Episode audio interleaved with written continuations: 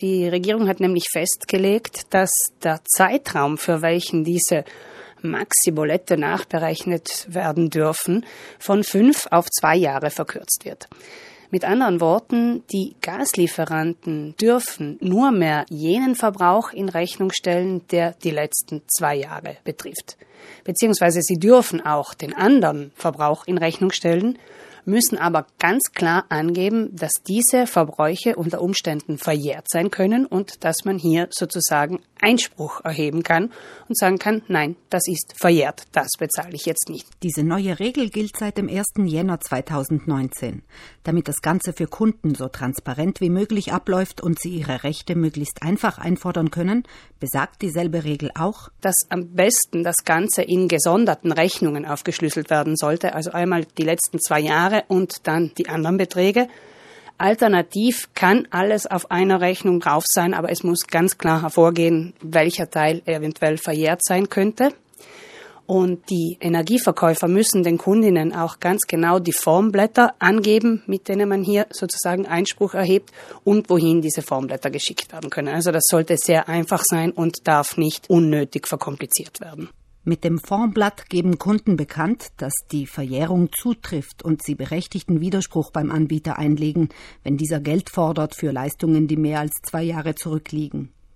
Die neue Regel sieht allerdings auch ein weiteres mögliches Szenario vor. Es könnte sein, ich weiß jetzt selbst auch nicht genau unter welchen Umständen, aber es könnte immerhin sein, dass die Verjährung durch Verschulden des Kunden zustande kommt.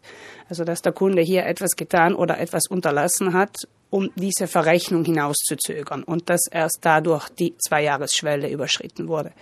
In diesem Fall liegt es aber am Energieverkäufer genau anzugeben, was der Grund für die Schuld des Kunden, der Kundin ist und dass er deswegen auf der Bezahlung besteht. Auch in diesem Fall haben Kundinnen und Kunden die Möglichkeit, sich zu wehren und die Angaben des Anbieters gegebenenfalls zu widerlegen.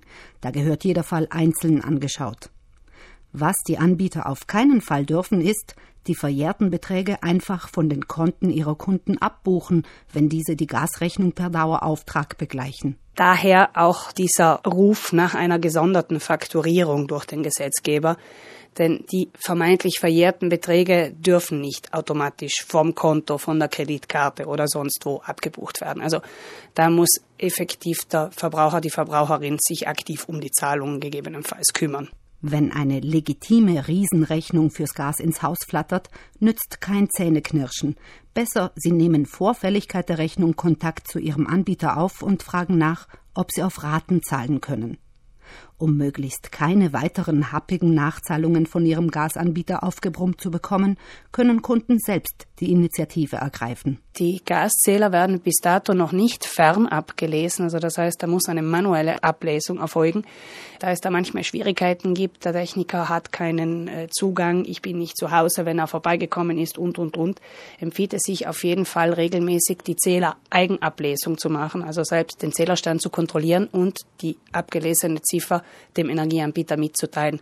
Dann kommen die Rechnungen auch schön regelmäßig und ich bin sicher vor solchen Maxi-Ausgleichsrechnungen, die dann Löcher in Konten und Kassen schlagen. Wie das genau geht, den Gaszähler selbst abzulesen und den Stand dem Anbieter mitzuteilen, das führen die einzelnen Anbieter jeweils auf ihren Rechnungen auf.